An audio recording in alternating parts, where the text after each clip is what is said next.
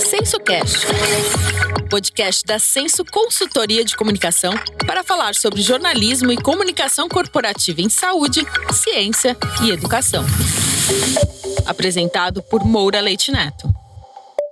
Olá, eu me chamo Moura, sou jornalista, doutor em ciências e diretor da Senso Consultoria de Comunicação. Este é o episódio 2 do SensoCast, um podcast para falarmos sobre jornalismo e comunicação corporativa de saúde, ciência e educação. Neste episódio, um epidemiologista e um jornalista de ciência vão abordar o tema Uma infodemia necessária? Os convidados são André Ribas de Freitas, médico epidemiologista, doutor em epidemiologia pela Faculdade de Medicina da Unicamp, professor de epidemiologia e bioestatística na Faculdade de Medicina São Leopoldo Mandique de Campinas e consultor científico da ACASA, espaço de conexão entre agentes comunitários de saúde e agentes de combate às endemias.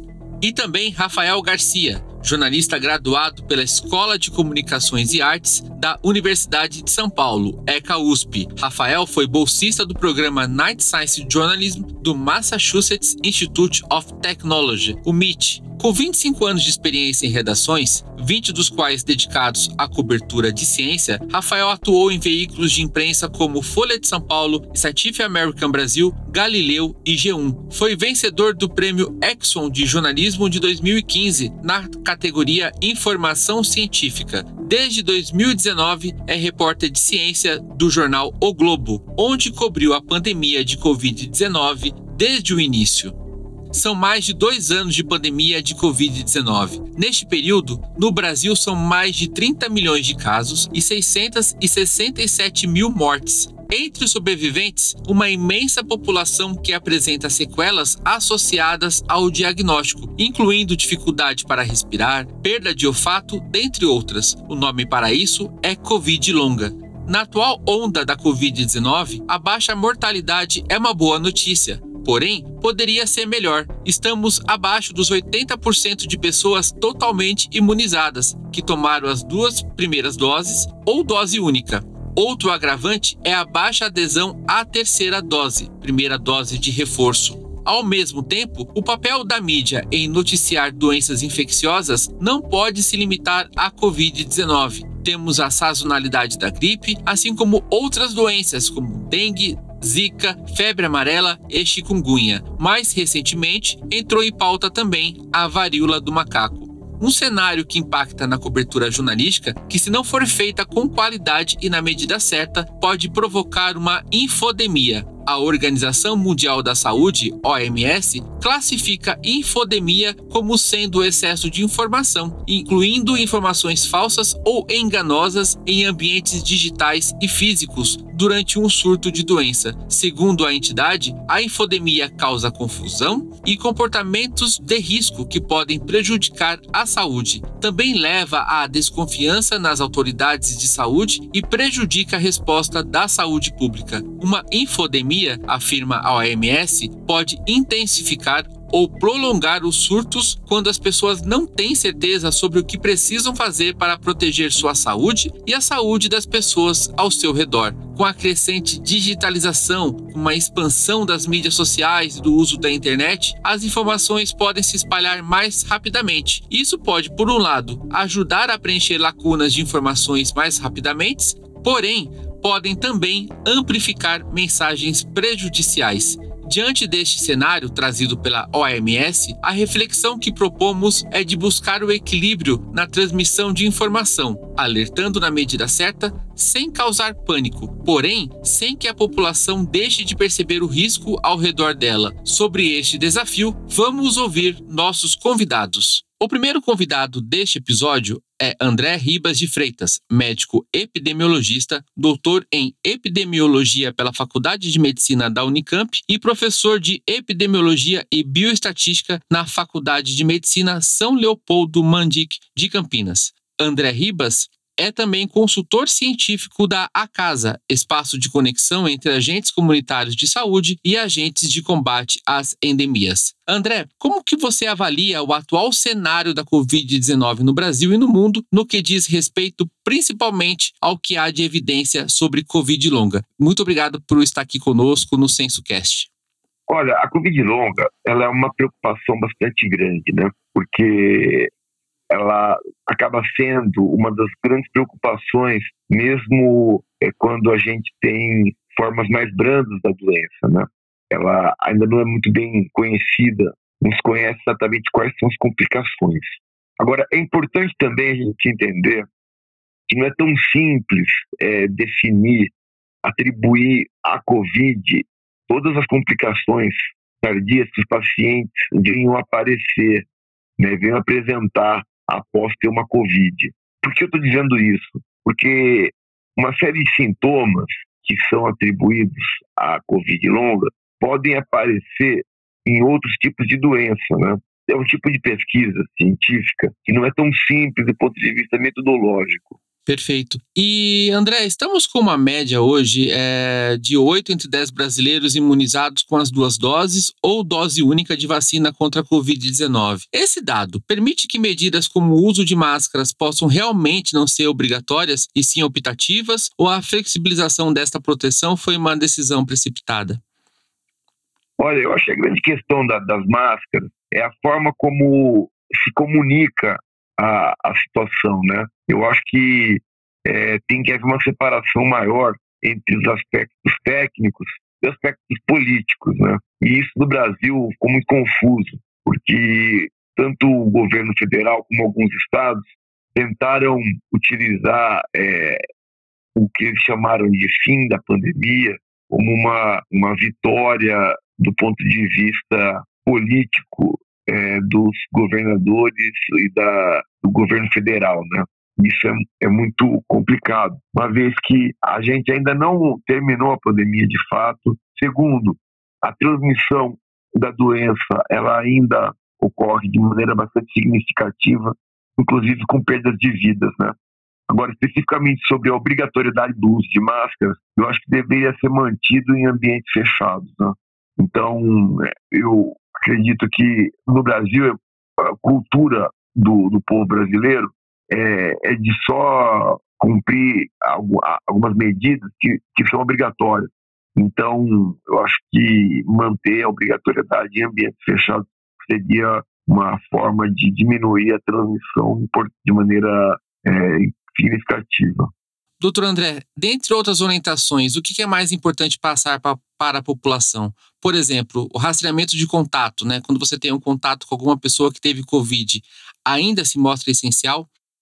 Olha, com a, mudança no padrão de gravidade da doença e a transmissão ocorrendo agora de uma maneira bastante difundida na, na comunidade, fica muito difícil fazer o rastreamento de contato. Então, acho que as medidas mais, mais adequadas nesse caso é, uma orientação por parte das pessoas que, do próprio paciente, de que quem teve contato com o paciente no período sintomático é, mantenha o uso de máscara por pelo menos aí uns 10 dias e faça isolamento, né? auto-isolamento. Eu acho que é, a estratégia de, de, de fazer o rastreamento através do serviço de saúde ela é muito importante mas deveria ter sido feita no início da pandemia, quando ainda era, havia possibilidade de a gente controlar. E quando as formas clínicas eram mais graves, justificavam esse esforço. Agora, com a população vacinada e com uma linhagem é, como a Omicron, que ela já demonstrou que ela tem um perfil de gravidade bastante diferente das anteriores, eu acho que é, o rastreamento deixa de ter aquela mesma importância que teve em outros momentos. Antes de falarmos sobre outras doenças, gostaria que você explicasse, doutor André, eh, a diferença para nós entre surto, epidemia, pandemia e endemia. Ah, essa questão é muito importante, né? O surto é quando nós temos uma transmissão localizada, né, de uma de uma determinada doença, né? A epidemia é quando essa transmissão é acima do padrão e ocorre em áreas geográficas mais determinadas. Então a gente fala surta quando ocorre uma transmissão, por exemplo, numa escola, numa creche ou num, num presídio, num ambiente fechado, né? até num bairro. Agora, quando a gente tem uma cidade tendo um aumento na transmissão de uma determinada doença, ou um estado, a gente fala em epidemia, até um país. Agora, quando essa epidemia ocorre em vários países ao mesmo tempo, é, e de diferentes continentes, a gente passa a, a chamar de pandemia. E endemia é quando a transmissão ocorre dentro de um determinado padrão e que não está fora do esperado. Né? Então, é, por exemplo, a gente tem aqui no Brasil é, várias endemias, né? como, por exemplo, a, a hanseníase, né? a tuberculose, etc. E temos também doenças endêmicas que, por exemplo, a dengue, que ela se mantém numa transmissão é, dentro de um esperado e episodicamente ela dá algumas epidemias. Então esse é o conceito de a diferença entre endemia e epidemia. Bom, você começou falando sobre dengue e eu quero fazer uma pergunta relacionada a dengue e outras doenças causadas pelo mosquito, né? Como que você avalia as políticas de combate ao mosquito Aedes aegypti adotadas no país e o que precisa ser mudado para que haja um controle mais efetivo da dengue, zika, chikungunya e febre amarela? Veja, a, a dengue e, e, a chikungunya, elas dependem fundamentalmente do controle do Aedes aegypti, né? Que é o vetor desses herbovírus. Agora, é, nós temos que entender que a, o controle desse mosquito ele é bastante complexo e os municípios hoje são responsáveis por fazer esse controle muitas vezes têm dificuldades técnicas para fazê-lo. Eu acho que ainda falta, é, por parte é, do governo federal, um apoio melhor e também é, uma organização desses é, das ferramentas de controle de modo que os municípios possam fazê-lo de uma maneira mais adequada. Uma alternativa interessante seria a regionalização, por exemplo. Um grupo de municípios é, ter um, uma equipe de controle é, integrada, não só cada município fazer por si só. Isso é, pode otimizar os recursos e facilitar o controle. Agora, quanto à febre amarela, apesar dela ser transmitida também pelo Aedes aegypti, o controle da transmissão dela entre humanos se faz fundamentalmente através da vacinação. Isso porque já existe uma vacina bem efetiva contra essa doença e ainda que haja algum nível de, de ocorrência do mosquito, se toda a população estiver vacinada, a transmissão acaba não acontecendo. Então, acho que é muito importante nós retomarmos uma tradição que nós sempre tivemos de vacinação no país. Né? A gente perdeu nos últimos anos essa potência nossa, nós é, tivemos um governo federal que, é, além de não investir na questão da vacina, é, ainda foi omisso em outras situações e foi até um pouco, a gente pode dizer assim, atrapalhou um pouco a, cultura nossa de vacina, divulgando informações falsas a respeito de segurança e eficiência das vacinas. André, o que nós sabemos hoje sobre a varíola dos macacos? Uma doença que não é nova, é, embora esteja agora como uma notícia mais recente na mídia brasileira, né? Mas é uma doença conhecida desde o final da década de 50, notificada pela primeira vez em 1970 no Congo, e desde então estava restrita à África e numa condição endêmica, mas que passou, né, como eu disse, a estar mais presente no noticiário nos outros continentes e agora também aqui na América do Sul nas últimas semanas. Isso aconteceu por ela se espalhar pelo mundo. Mas fale, né, o, o que, que é essa doença varíola dos macacos? Olha, é, é uma doença bastante. Apesar de ser uma doença, não ser uma doença nova, ela é, é pouco conhecida. Isso porque ela é uma doença que ocorre apenas em alguns locais, né? Ela não ocorre em países europeus, nem em países mais desenvolvidos, onde a capacidade de desenvolvimento de pesquisa é bastante maior. Por ocorrer só na África, não houve tanto investimento no conhecimento é, dessa doença como outras que ocorrem nesses países mais desenvolvidos. E a gente sabe hoje é que, apesar de chamar varíola do macaco, o principal é, reservatório natural da doença não são os primatas, né, não são os macacos. são na verdade roedores africanos. Então, é, é, é através desses, é, desses animais que principalmente através desses animais que a doença se mantém, que o vírus se mantém na natureza. Eventualmente, o homem pode ser um hospedeiro, né, pode ser vítima dessa doença, e ele adquire desses animais através do contato direto com é, o animal vivo, ou com a carne desse animal, ou até com é, excrementos é, de roedores. Né? Isso ocorre em diversas situações, é, principalmente na, no, na República Centro-Africana, no Congo, na República Democrática do Congo, em alguns países do oeste da África, como a Nigéria. Existem duas linhagens desse, desses vírus, né?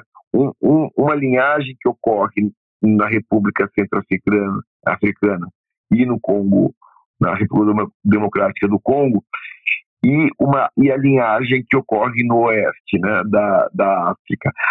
A, a linhagem é, da África Central ela é bastante mais frequente, a ocorrência de transmissão é maior também, a, e, e, é um pouco mais grave a doença entre humanos.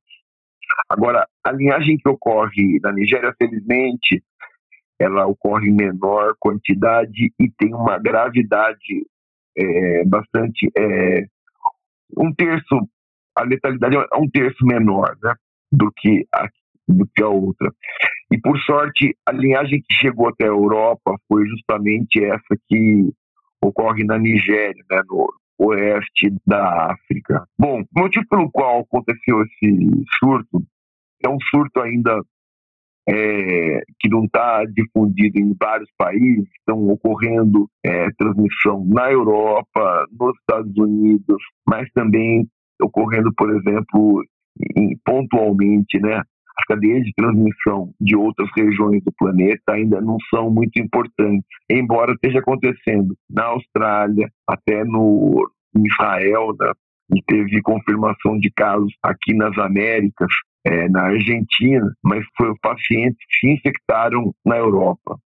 Então, neste momento ainda é o momento de tentar entender por que, que houve esse aumento é, de transmissão que ocorreu simultaneamente em vários países da Europa. Uma das hipóteses é que tenha havido a transmissão durante algumas festas, tipo reis, que ocorreram tanto na Bélgica como na, nas Ilhas Canárias, na Espanha, né? Então, essas hipóteses estão sendo é, ainda avaliadas, né? E são as hipóteses mais fortes. Traga uma pergunta agora sobre as campanhas de vacinação, né, a adesão a elas. André, no contexto da epidemiologia, em que medida o Brasil pode sofrer com a baixa adesão às vacinas, como a paratripse viral, BCG, contra o vírus HPV, dentre outras? Olha, essa questão da queda na cobertura vacinal é bastante complexa, viu? Porque as consequências disso, elas vão se acumulando na população. Pode ser que no primeiro ano não aconteça nada, no segundo ano não aconteça nada, e daqui a alguns anos a gente tem a consequência de ter epidemias de doenças que hoje estão bem controladas, como, por exemplo, o sarampo.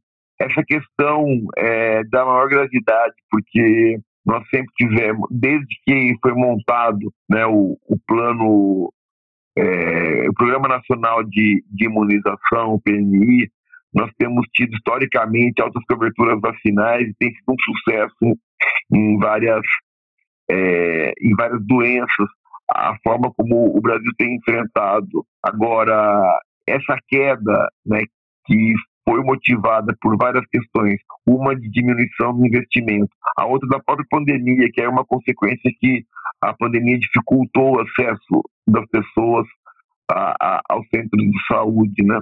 E também a, a política do governo federal de desacreditar as vacinas, esse conjunto acabou levando a gente a uma situação bastante complicada de diminuição na cobertura vacinal, que isso é o que a gente pode é, identificar como as causas dessa queda na cobertura vacinal. Agora, do ponto de vista das consequências, é, nós podemos ter uma, uma recrudescência de formas graves de, de tuberculose, de ter complicações aí advindas é, de, de mulheres que possam ficar grávidas é, tendo rubéola, que aí você tem a síndrome da rubéola congênita, e o sarampo, que em si já é uma doença bastante preocupante, porque ela, ela por si já pode levar à, à morte de crianças, né?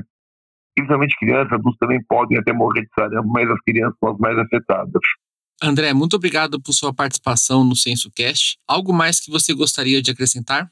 Olha, eu acho que é, com esse diagnóstico que a gente está colocando aqui na nossa, no nosso, na nossa discussão né, da queda na cobertura vacinal, acho que é importante que a população saiba né, da importância de retomar a, as vacinas, colocar em dia a carteira de vacinação das crianças, manter a vacinação dos adultos também em dia e, e superar né, essa etapa aí que foi tão terrível de desacreditamento das vacinas. Muito obrigado. Esta foi a participação do médico epidemiologista André Ribas de Freitas, ele que é consultor científico da ACASA, espaço de conexão entre agentes comunitários de saúde e agentes de combate às endemias. Obrigado, você um, é, uma, um ótimo dia. Estou à disposição, viu, Moura? Doutor André, muito obrigado. Grande abraço. Nosso convidado agora é o jornalista Rafael Garcia, repórter de ciência do jornal O Globo, onde cobriu a pandemia de Covid-19 desde o início. Rafael, obrigado por estar aqui conosco no CensoCast. Mesmo para você que é um jornalista especializado em cobertura de pautas de ciência, foi desafiador cobrir os momentos mais críticos da pandemia? E quais experiências foram as mais marcantes para você?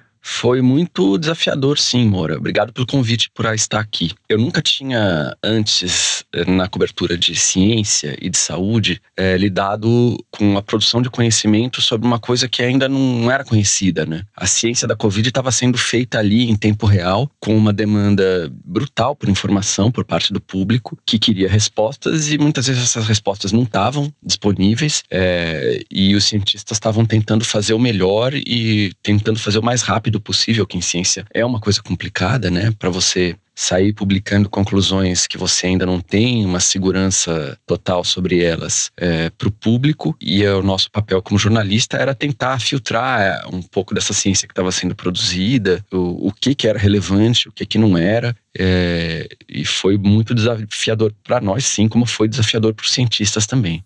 E para a cobertura jornalística de outras doenças de grande disseminação, quais são as principais lições e aprendizados que a Covid-19 deixa, na sua opinião?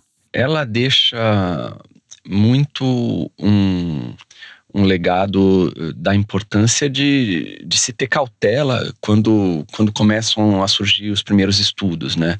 Aqui no Brasil a gente vivenciou isso muito também na, na época da Zika e se espalhou muito boato, muita informação equivocada ali em 2000 e final de 2015, começo de, é, de 2016, é, por conta da, da Zika e, e, a gente tinha que procurar as melhores fontes, os, os melhores cientistas para uh, tentar entender o que, que era o, a compreensão daquela doença e do modo como ela se disseminava então, a Zika, o começo da Zika talvez tenha sido até mais difícil, porque a gente não tinha um, um farol do que estava acontecendo fora do Brasil para se guiar, como foi no caso da, da Covid, né? Era um fenômeno majoritariamente brasileiro, né? Teve, enfim, em alguns outros países da América Latina, mas coube ao Brasil e é, aos cientistas brasileiros, né? Realmente identificar aquilo e entender o que estava acontecendo e coube aos jornalistas brasileiros, antes dos outros, traduzir tudo aquilo. Na Covid foi muito desafiador, claro, porque era uma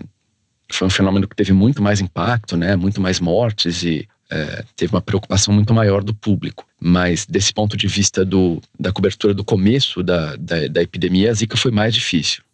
Uh, Rafael, você como jornalista acostumado com a cobertura de ciência, está sempre né, na sua rotina lendo artigos científicos e desses artigos científicos tendo um olhar diferente do que um jornalista que não está habituado com essa editoria a entender aquilo que é mais relevante, a interpretar a, a relevância daquele estudo e ter uma propriedade maior de, de extrair o melhor do pesquisador, autor do trabalho ou então aquele que vai comentar o trabalho de um colega. Mas na pandemia teve aquele cenário de muita produção científica, né, porque o momento do mundo exigia isso, mas também ah, de, de situações de artigos que ainda não tinham sido revisados por pares. Como que foi esse cenário, assim, de, de vocês uh, acompanharem as evidências científicas, separar o joio do trigo, não perder furos, enfim, mas trazer a informação embasada para a população, baseada em evidência? Como que foi esse desafio?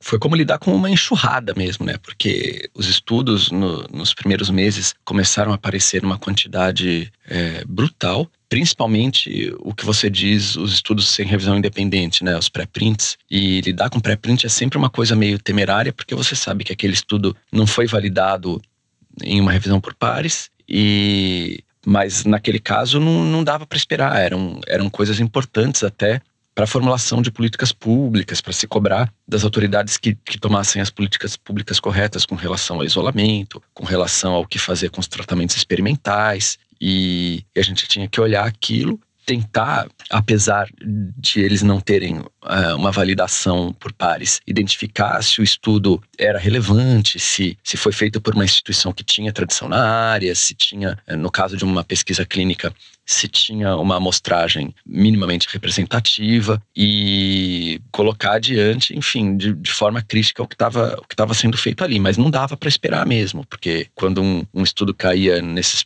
repositórios de pré-print, né, principalmente o medRxiv e o bioRxiv, eram os que mais foram procurados pelos jornalistas. A gente pegava aquilo ali e saía atrás de algum outro especialista para comentar, mas a gente tinha que ter um olhar crítico em cima daquilo para ter um mínimo de segurança de que a gente não, não ia colocar adiante um estudo feito é, sem, sem ser muito, muito criterioso. E com relação aos estudos normais, é, eles bagunçaram também um pouco a rotina de cobertura científica, porque nós, jornalistas de ciência, estamos muito acostumados com isso, o público geral não sabe, mas as grandes publicações científicas, elas passam para os jornalistas antecipadamente é, alguns estudos, com, em geral com uma semana de antecipação, para você poder trabalhar melhor a reportagem, para você dar tempo de passar aquilo para algum outro especialista ler e comentar. Então você tem esse gap de uma semana é, para os estudos da Nature, da Science, das grandes revistas científicas, você consegue trabalhar melhor. Mas com a pesquisa de Covid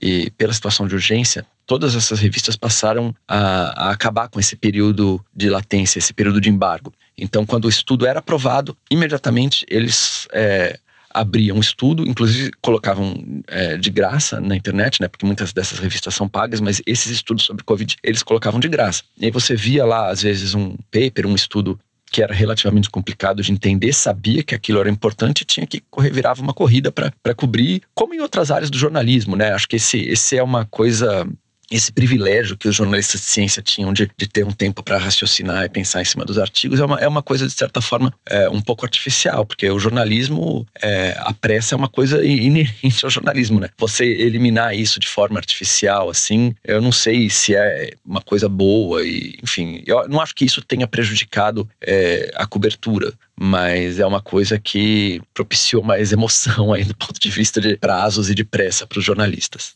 E como você já mencionou, né, você já escreveu reportagem sobre microcefalia associada com o vírus Zika, mas também já escreveu sobre ebola, febre amarela e tantos outros temas. Né? Para os colegas jornalistas e divulgadores de ciência que estão nos ouvindo agora, o SensoCast, quais são as principais lições de casa entre a apuração e o conteúdo pronto é, para ser publicado que você passaria para nós aqui? Olha, é difícil dizer, é, porque é um, é um Assim, eu, eu não gosto de pensar no processo de fazer jornalismo de ciência como uma coisa fundamentalmente diferente do resto do jornalismo, do jornalismo de política, do, do jornalismo de economia. Os cuidados que você tem que ter, em última instância, são os mesmos, né? Você tem que validar a informação, você tem que procurar o contraditório. E quando você cobre uma, uma epidemia, você sabe que na comunidade médica, na comunidade acadêmica, vão existir opiniões que são diferentes ali. É, e a gente tem que, tem que buscar isso, mesmo que isso às vezes seja um pouco né? Você acha, ah, não, você pega uma informação que você, pela solidez dela, você imagina que ela vai ser um consenso, que, que não vai ter é, ninguém contestando ela, mas às vezes quando você procura, você encontra pessoas que pensam de forma diferente. E aí você precisa adquirir essa habilidade de exercer a capacidade de julgamento para quando esse contraditório é relevante ou não. Porque na pandemia a gente viu muito isso, né? Muita gente que adotou é, uma posição de contestar o consenso científico que estava sendo construído, não porque discordava é, por critérios técnicos, mas por critérios ideológicos mesmo, porque queria contestar uma política pública que estava sendo implementada ou porque um ou outro político não ia se não ia se beneficiar é, daquelas conclusões. Né? Os políticos não gostam de estarem errados e terem que voltar atrás, né? Isso é uma coisa que a gente viu muito. E nenhuma outra é, epidemia que eu cobri, nem que outros jornalistas cobriram, teve uma intrusão da política tão grande em cima da ciência, né? A Zika foi um pouco difícil e desafiadora do ponto de vista científico no começo, mas ela não teve essa perturbação política toda que, que a cobertura da Covid sofreu. Então, a gente precisa ter sangue frio nessas horas e ir atrás da, das melhores informações, buscar o contraditório, mas ser crítico também com, com o contraditório, para entender é, o que, que, é relevante e qual o tamanho é, desse, desse consenso que está sendo construído. Às vezes, uma opinião que não está bem balizada não, não, merece aparecer numa reportagem. A gente tem que, é, tem que saber tomar essa decisão. Nem sempre a gente toma a decisão certa, né? E aí você tem que também ter a humildade de é, redirecionar a sua cobertura, fazer reportagens com, com um caminho diferente, mas é, tem que.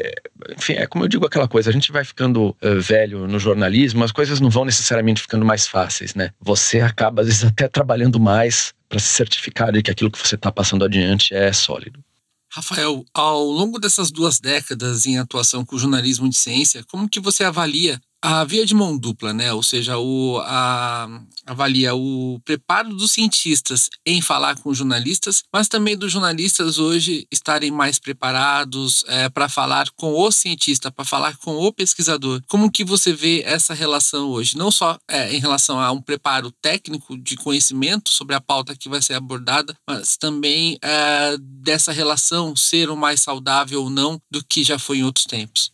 É, eu acho que hoje os jornalistas, o jornalista médio, de forma geral, está mais bem preparado, porque muita gente que cobria outros assuntos acabou sendo arrastado para a cobertura de Covid durante o auge da pandemia. Então, muita gente que não sabia o que era um pré-print, não sabia como que funcionava o sistema de publicação é, médica, não sabia como se faz um teste clínico, o que é fase 1, 2 e 3. Muitas pessoas que estavam alheias a tudo isso, trabalhando em outras áreas de jornalismo, hoje sabem. Então elas quando vão fazer uma matéria, principalmente pesquisa médica, elas têm uma noção muito melhor do que é aquilo do que, do que elas tinham antes. E mesmo quem já era especializado acabou se aprofundando muito mais nisso tudo, porque a gente começou a cobrir meandros e detalhes de, de pesquisas clínicas em que antes a gente não, não entrava muito. É, então, realmente é, mudou de patamar. Os cientistas evidentemente os que trabalham nessas áreas que foram diretamente afetadas pela pandemia, né? Os, os, epidemiologistas, infectologistas, imunologistas, todas essas áreas que foram mais demandadas, eles deram muitas entrevistas, né? Você ligava ali a televisão, todo dia você via uma fonte sua falando, e eles foram aprendendo a lidar melhor com os jornalistas também, até pela quantidade de entrevistas que eles deram, né? Não sei se houve um, é, um esforço aí por parte das, das sociedades médicas ou dos hospitais de um treinamento melhor desses profissionais, mas é, eu percebi que evoluiu isso sim durante a pandemia. Por outro lado, em muitos momentos da pandemia, eles ficaram muito cansados. A gente sabe que eles, eles eles precisam de tempo para se atualizar, para ler, para buscar na literatura científica o que é novo. Eles são, muitos deles são clínicos, precisam estar tá ali na linha de frente muito tempo e não tinham um tempo é, muito grande para dedicar aos jornalistas. Então, muitas vezes eu fui é, entrevistar profissionais que tinham essa boa vontade de dedicar um pouco de tempo para a gente, mas já estavam muito cansados. Então, isso isso dificultou um pouco. Nós jornalistas ficamos muito cansados, exaustos também em alguns momentos, né, no, no auge da pandemia. Isso atrapalhou um pouco, mas eu acho que para os cientistas que trabalham nessa área que foi muito afetada, essa experiência toda de contato com jornalistas ajudou muito dos dois lados, né? tanto o jornalista que não, não conhecia a ciência a se relacionar melhor com os cientistas, quanto os cientistas a entenderem um pouco melhor as necessidades eh, do jornalista de informação quando ele precisa passar um conhecimento técnico para o público. É, Rafael, nessa questão do cansaço, da exaustão que você comentou, ah, qual é a sua avaliação sobre a infodemia alertada pela Organização Mundial da Saúde? Ah, que de, em determinado momento da pandemia, eles alertaram para um excesso ah, de notícias sobre saúde por conta não só do jornalismo de qualidade que era feito, mas da outra ponta, né, de muita publicação falsa que atrapalhava na percepção de risco e nas próprias condutas das pessoas em relação ao controle da pandemia. Como que você avalia isso e também, assim, na sua visão como jornalista de ciência, como é possível equilibrar informação de qualidade na quantidade certa e com capacidade de contrapor essas fake news? Olha, o combate às fake news é uma coisa difícil, né, para quem está é, nos, nos grandes veículos de mídia hoje. É, a nossa preocupação historicamente sempre foi a de publicar a informação que a gente acreditava que era correta. Você combater a informação que está errada e que está se disseminando é uma coisa totalmente diferente. Quando começou a pandemia, por conta desse fenômeno ter, visto, ter sido visto já, principalmente em eleições, a maior parte dos veículos brasileiros já tinha alguma estrutura para tentar contribuir com isso aí. Então, os veículos da Globo têm o Fato ou Fake, que é um projeto que que se dedica, já se dedicava a isso, principalmente na, na cobertura política, começou a se dedicar também é, a combater essas fake news na pandemia. Os outros jornais tinham o projeto Comprova, que é um projeto que teve muito sucesso também na, nas eleições e, e, começou a trabalhar com questões de saúde durante a pandemia. Mas é muito difícil, eu não sei se existe já um estudo que tenha uma métrica de, de quanto esses projetos e das agências de checagem também contribuíram para frear um pouco isso, porque a fake news ela, ela, ela, elas ganham vida própria ali no, no, no Facebook, no Twitter, no próprio WhatsApp, que talvez seja a plataforma mais difícil de combater isso. Eu acho que a gente não teve, a minha impressão é que a gente não teve muito sucesso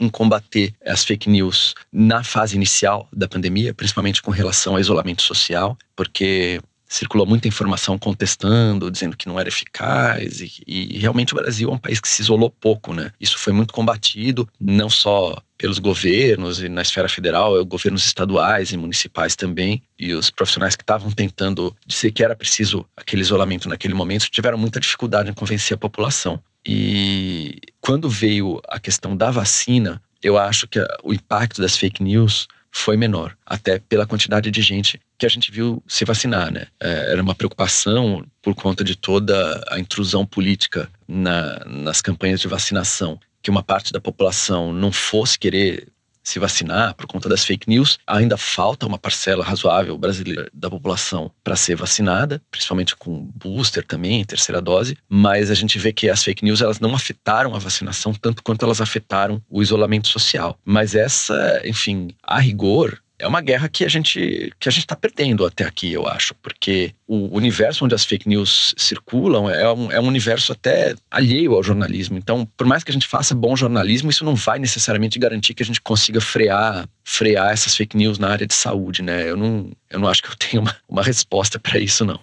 Rafael, muito obrigado por sua participação aqui no SensoCast. Algo mais que você gostaria de acrescentar? Não sei, Moura. Eu eu estava falando para você aqui antes do programa, né? É, durante toda a cobertura da pandemia, a gente não parou muito para refletir sobre o que, que a gente estava fazendo, né? A gente via lá as coisas acontecendo e tinha que correr para trabalhar e, e divulgar. Mas é bom agora que a, a pandemia não acabou, mas pelo menos a rotina do jornalismo ela voltou um pouco mais ao normal, é a gente parar para fazer esse tipo de reflexão. O seu convite até me fez parar para pensar em algumas coisas que eu não tinha pensado ainda. Achei bem interessante. Muito obrigado, Rafael. Obrigado pelo convite, amor. Até a próxima, então. Muito obrigado, Rafael. Grande abraço. Obrigado a você que está ouvindo o SensoCast, o podcast da Senso Consultoria de Comunicação em Saúde, Ciência e Educação. E assim encerramos o episódio 2. Nesta primeira temporada, traremos episódios mensais. Cada episódio novo estreará na última terça-feira de cada mês. Caso você não tenha ouvido, no primeiro episódio o tema foi mídia, política e indústria do fumo. Nos acompanhe nas mídias sociais e em nosso site sensocomunicacal.com.br. Um grande abraço e até o próximo episódio. Este podcast é uma produção Senso Consultoria de Comunicação e Estúdio Banca Podcast. Apoio Banca de Conteúdo.